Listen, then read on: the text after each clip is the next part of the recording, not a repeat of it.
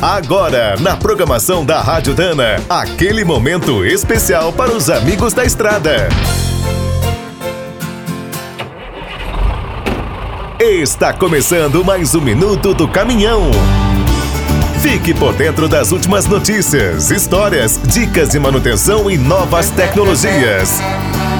Além de serem fundamentais para a economia do país, os caminhões também levam educação e cultura para milhões de brasileiros. O Senai tem a maior frota, com mais de 400 carretas. Dentro delas, é possível aprender desde nanotecnologia até aeronáutica.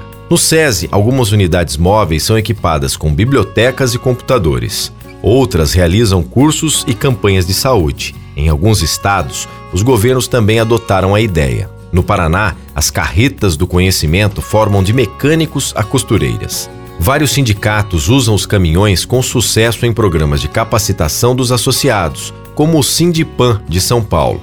Para treinar as equipes das concessionárias, uma ótima solução é cair na estrada. A Honda, por exemplo, tem uma carreta super equipada.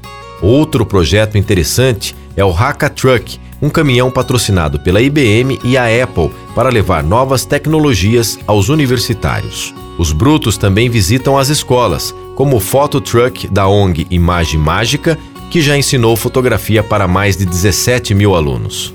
E, como muitas cidades perderam os seus cinemas, várias carretas apoiadas por empresas cruzam o país resgatando essa tradição.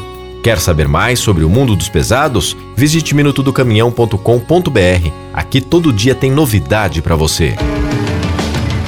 O Minuto do Caminhão é um oferecimento de Spicer e Álvaros, a dupla imbatível em componentes de transmissão, suspensão e direção.